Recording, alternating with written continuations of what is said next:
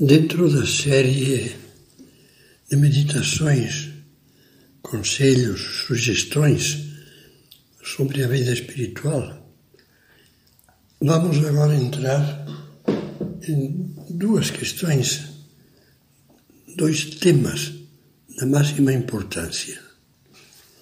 A Eucaristia e, concretamente, a Santa Missa, e depois a confissão. A Eucaristia vamos dedicar seis meditações. E a confissão, o sacramento da reconciliação, três. E vamos começar com a primeira sobre a Santa Missa, que é como preparar melhor a missa. Em nome do Pai, do Filho e do Espírito Santo. Amém.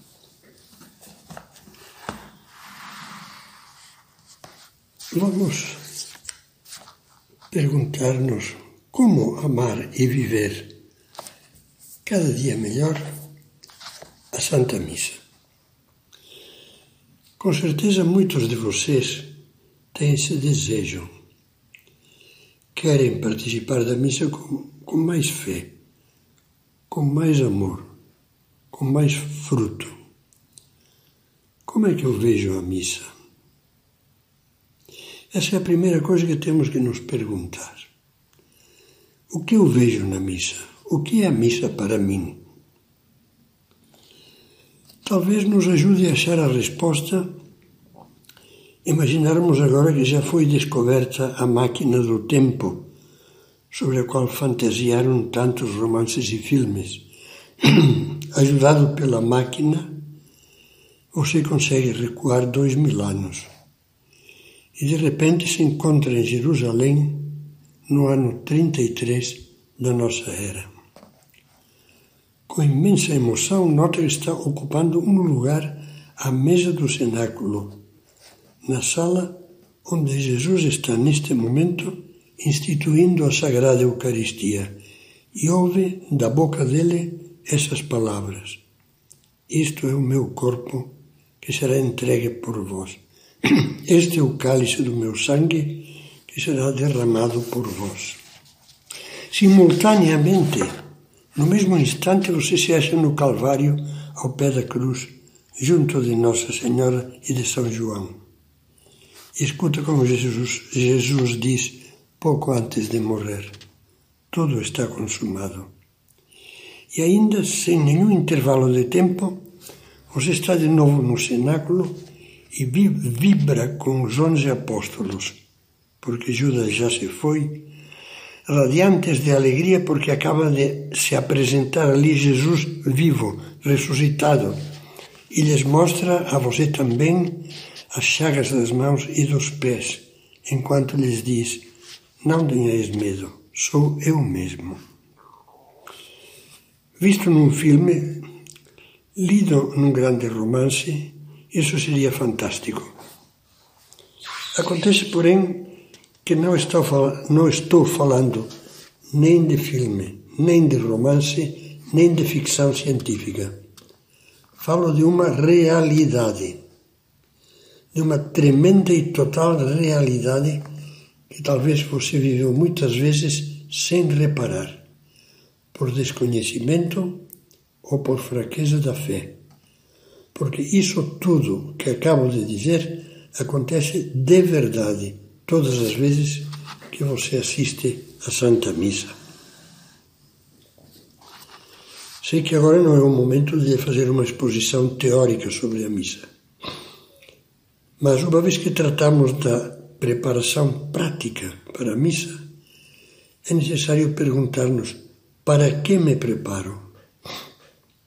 Como é lógico, você e eu prepararíamos de maneira diferente as coisas se fôssemos visitar um colega de trabalho ou se fôssemos ter uma entrevista particular com o Papa.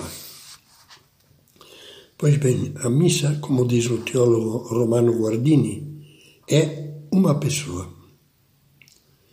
A missa é Jesus, verdadeiro Deus e verdadeiro homem, no ato máximo do seu amor naqueles momentos em que, como diz São Paulo, se entregou pelos nossos pecados e ressuscitou para a nossa santificação.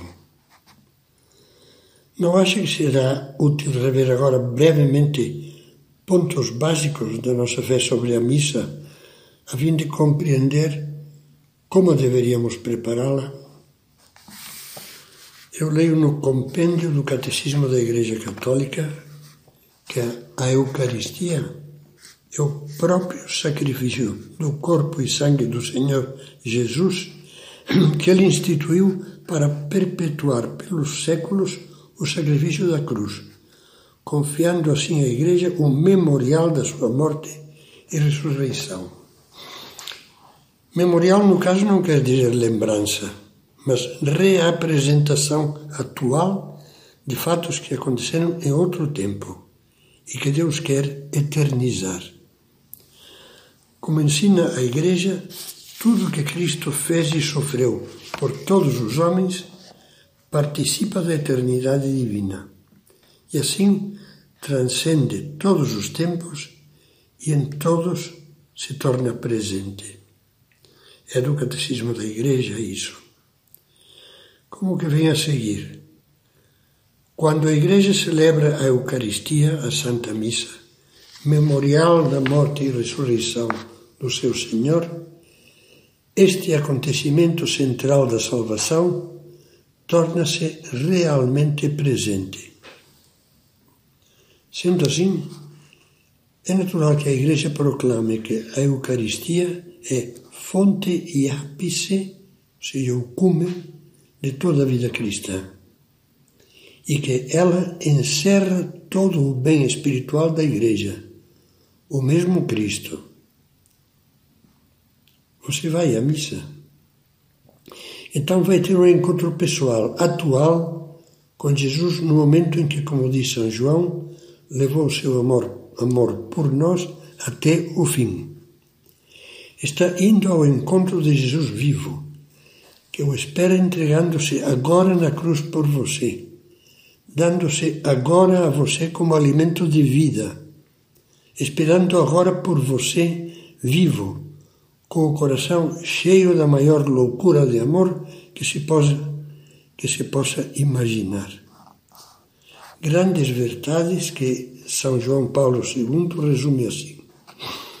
O sacrifício eucarístico, ou seja, a missa, torna presente não só o mistério da paixão e morte do Salvador, mas também o mistério da sua ressurreição, que dá ao sacrifício a sua coroação. Por estar vivo e ressuscitado, é que Cristo pode tornar-se pão da vida, pão vivo na Eucaristia. Então, como preparar-nos bem? Será que todas as vezes que você vai à missa se prepara para isso que meditávamos agora? Não. Então procure tirar as consequências. A primeira e fundamental, segundo me parece, é a que exprime o ditado que diz: amor com amor se paga. Portanto, seria penoso ir ao encontro de Jesus na missa e na comunhão, com um coração que carregasse, sem se importar com isso, ofensas graves contra Deus, pecados mortais não perdoados numa boa confissão. Que falta de amor e de respeito. É lógico que a Igreja tenha ensinado sempre, sem mudar jamais, o que hoje ensina o Catecismo da Igreja. Quem quer receber a Cristo na comunhão eucarística deve estar em estado de graça. Se alguém tem consciência de ter pecado mortalmente, não deve comungar a Eucaristia sem ter recebido previamente a absolvição no sacramento da penitência. A Igreja condena o erro dos que dizem que se pode comungar ainda que se tenha um pecado grave desde que a pessoa se arrependa e se proponha a confessar-se depois. Não. A confissão, fora de uns poucos casos de grave impossibilidade e necessidade de comungar, deve ser feita sempre antes de receber a Eucaristia. necessidade de comungar é, por exemplo, o caso de perigo de morte, quando não há sacerdote e só se pode recorrer a um ministro da comunhão. Depois de esclarecer isso, quero que evite uma possível confusão. Quando, infelizmente, uma pessoa não pode comungar por ter algum pecado mortal não confessado, isso não quer dizer que não possa assistir à missa com muito proveito. Pense na missa pelas almas, que é de grande proveito para os falecidos, ainda que evidentemente eles não possam comungar. A necessidade da confissão prévia, em caso de pecado grave, é para a comunhão, não para a missa. Por isso, se tiver a infelicidade de algum dia não poder comungar porque cometeu um pecado grave, vá assim mesmo à missa, por favor, não perca esse tesouro. Peça perdão a Jesus no coração e confie em que aquela missa lhe dará, da parte de Deus, forças para melhorar e capacidade de entender melhor o valor da confissão frequente. Voltemos a pensar, como víamos antes, que a missa é o máximo ato do amor de Cristo. Que nela você vai ao encontro de, desse tremendo lover, esse tremendo amante, como diz o poeta inglês Francis Thompson. Se está convencido disso, sentirá naturalmente o desejo de se preparar por dentro, com muitos atos de contrição também pelos pecados veniais. Perdão, Jesus, por essas faltas que não são mortais, mas são indelicadezas. E fará atos de fé, de esperança e de amor. Antes de ir à missa, medite bem no que vai fazer. Reze algumas das preces que os bons livros de orações trazem para antes da comunhão. O melhor mesmo seria fazer, antes da missa, em casa ou na igreja, uns minutos de oração mental. Às vezes isso será difícil, porque outras pessoas de família, da família, se atrasam. Ou você viajou e chega em cima da hora. Mas sempre se pode conseguir um pouco de recolhimento interior. E dizer breves orações a caminho, a caminho da igreja. Antes lhe falava da diferente preparação que deveríamos fazer conforme fôssemos simplesmente encontrar um colega ou fôssemos visitar o Papa. Pois bem, na missa e na comunhão, nos espera, nos acolhe, vem a nós alguém infinitamente maior que qualquer outro ser humano, por importante que seja, Jesus, Deus e homem. Seria lógico irmos a Ele, ao encontro dele, relaxados, estou perguntando, usando por comodismo uma bermuda, camiseta e chinelos, ou no caso das mulheres, vestindo um tipo de roupa ou de escassez de roupa que em nenhuma hipótese ou, numa, usar numa visita ao Papa? Então repito o que antes lhe dizia. Lhe dizia, tire as consequências. Por agora acabamos aqui. Teremos nas próximas reflexões mais algumas conversas sobre outros aspectos da grandeza da missa bem vivida.